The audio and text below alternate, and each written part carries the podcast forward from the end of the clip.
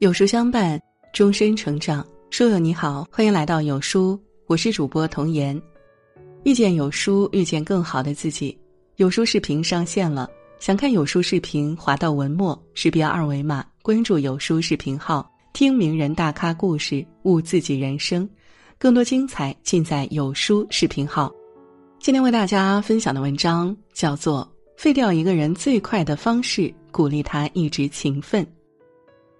前两天深夜，朋友给我发了一条消息，说他被辞退了。在收到邮件的那一刻，他几近崩溃。为什么是我？我天天加班到深夜，凭什么辞掉我？他带着愤怒和不爽冲进领导办公室，准备拍桌子对峙。领导只问了一句：“经常加没错，那你的业绩呢？”他哑口无言，离开了办公室，然后收拾东西走人。生活中像朋友一样的人很多。假装很忙，假装加班到深夜，假装自己都被自己的付出感动，但现实很残酷，没有成果的忙都是假忙。一位在世界五百强公司工作了十年的 HR 表示，企业裁人不看年龄层，往往是那种看起来很忙却没有生产力的人，他们严重影响公司效率。看过一句话：如果你看起来不忙，你就没有生产力。事实上。很多人看起来忙，依旧没有生产力。第一，不懂拒绝，假装勤奋。网上看到一个故事，他是广告公司的管理层，最近公司要策划节日活动，大家各抒己见，他吩咐下属执行。实操时，下属发现很难做下去，又不敢违抗，纠结了两天，硬着头皮做下去，天天加班到凌晨三点，策划书拖了一周，还是没成品。他问了半天，那孩子才说出自己的想法。策划书做不下去，超出了能力范围。他听了就来气，有问题为什么不提前沟通？拖了这么久，我不问你，你打算拖到什么时候？我要的是结果。如果你不主动、不拒绝，你整天在我面前装忙，有意思吗？当领导的都有两把刷子，你在假忙还是有效率的忙？怎么会看不出来？时间是世界赋予我们最公平的资源，注意力是我们能调控的唯一资源。那个下属却把这两种资源都放在了最没意义的心理活动——纠结。不懂拒绝，陷入纠结就是瞎忙。电视剧《命中注定我爱你》，女主陈心怡长相普通，名字大众，同事们看她好欺负，就把干不完的事儿都写在便利贴上，往她额头贴。出了问题，老板理所当然找他。这部剧带火了个词儿“便利贴女孩儿”。便利贴被撕下来的下一步就是被抛弃，没有持续的价值，因为它是方便别人而存在的。便利贴女孩儿就是为别人忙活，把自己最宝贵的资源耗在别人身上了。他们是假好人，心理学上称作讨好型人格。假好人的假忙最扎心。他在无限浪费自己的时间。第二，不懂凡事提前，只会习惯提前。丽丽要完成月度财务分析报告，明天下午四点就得交。回到公司，十点坐下写报告，突然想起有个消息没回，对方正好在线，他就聊了二十分钟。然后他又顺便点开看看热搜，和办公室的人一起聊起了八卦。聊久了，哪有心思写？马上就到午饭时间了，下午再写吧，再刷刷别的。早上两小时过去了，午饭吃完了，刷会儿剧，困了当然得小睡，才有精神写报告。下午打开电脑看会儿新闻，三点开始写，写了没两句话，手又拿起了手机。下午茶时间点杯咖啡，来个奶茶吧。五点多人的精力最不好了，效率很低，写到七点多也没写到两页。回到家后挤地铁挤得累，压根儿不想打开电脑。明天早点起床再写吧，先刷会儿手机。第二天一觉就睡到早上八点，匆匆起床挤地铁上班，根本没时间写。早上有个会，还有别的事情要忙，结果他午饭也没吃，赶紧写报告，但也赶不上下午四点的截止时间了，只好向老板申请延期。老板无奈同意，他晚上八点终于赶完了，内心愤怒不已。发誓下次一定不这样。丽丽不是别人，是你我拖延的缩影。人遵循最小阻力原则，都喜欢做那些小阻力的事情。刷微信就很容易，但写报告很费脑，往往不愿意马上行动，就造成了拖延。有个 TED 演讲听得我热泪盈眶。演讲者大学时候是个拖延症患者，每篇论文都是压哨完成。在准备九十页毕业论文时，他做了个详细的年计划，结果年计划变成了半年计划，再变成了月计划、周计划，最后突然发现离交论文只有三天了，别无他法，他只得在剩下的七十二小时里连续通宵两个晚上完成论文，在截止交稿的最后一刻完成了任务。在那七十二小时里，他忙着赶论文；而在七十二小时前，他估计也很忙，忙着各种各样的心理活动，忙着玩，忙着干些有的没的。演讲者非常幽默，说后来找了个非拖延的人，与自己一起进了核磁共振室做脑部扫描，发现两人脑子不一样，两个脑子里都有一个理性决策者的角色，但拖延症患者的脑子里多了只及时行乐的猴子。理性决策者说：“我们要开始写报告了。”猴子就会告诉你：“来，先刷个短视频，不着急。”这只猴子活在当下，没有过去的记忆和未来的概念，它只关注两件事儿：简单和开心。他告诉你，理性决策者说的都对，但及时行乐更舒服。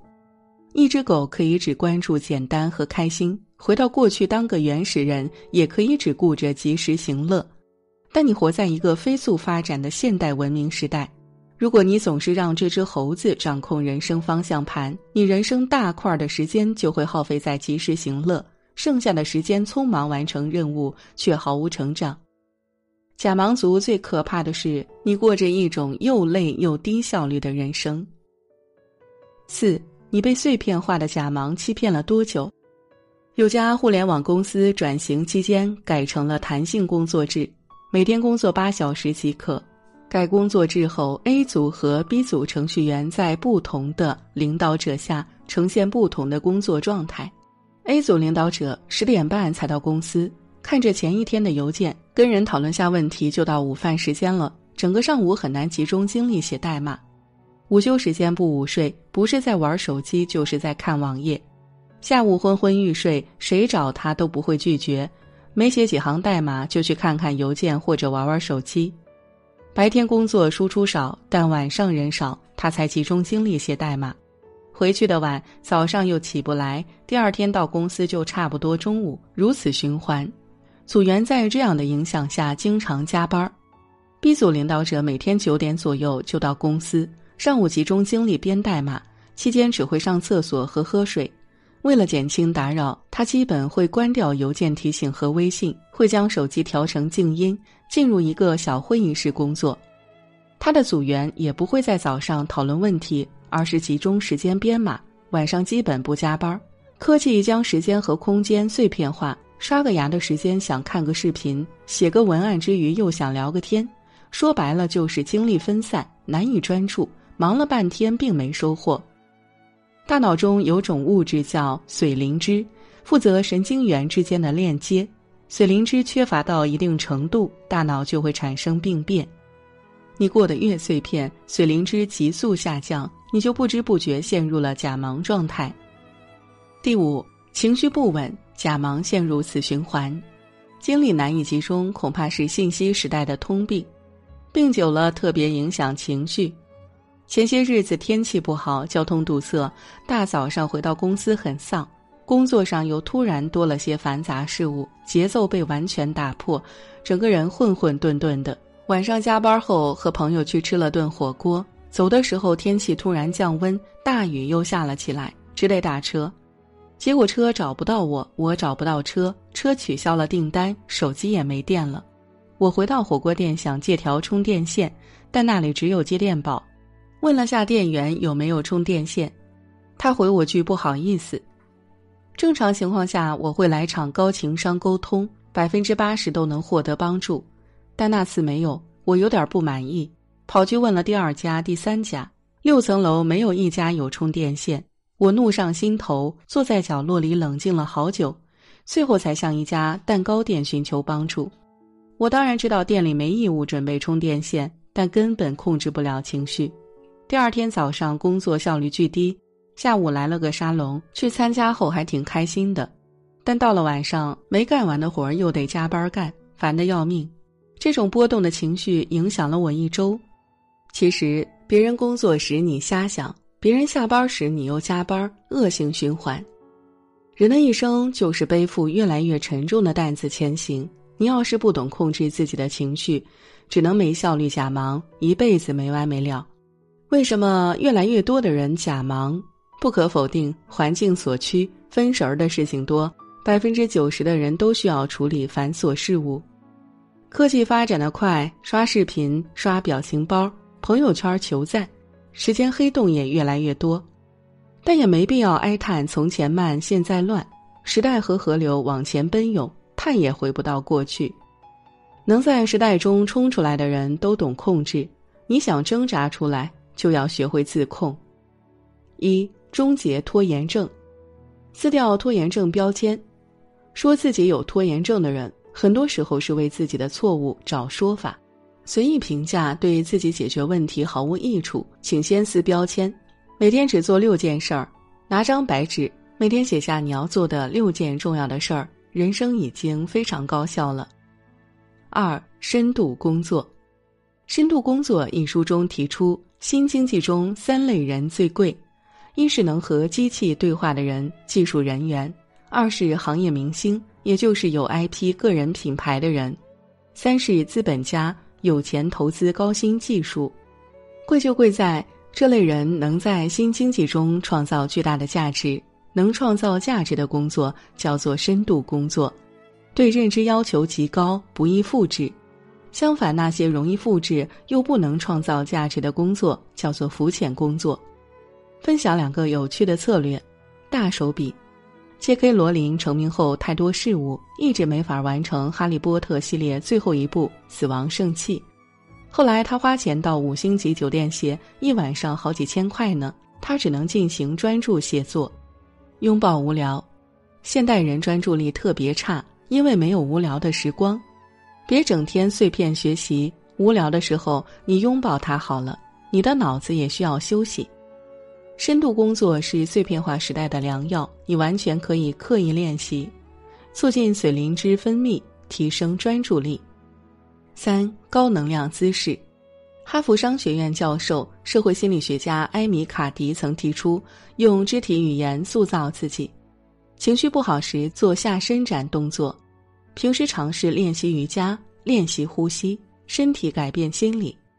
其实呢，要做到这些事儿挺难的。一是因为这是个反熵增的过程，任人宰割、无限拖延、精力分散、情绪随流，这些在物理上都叫做熵增。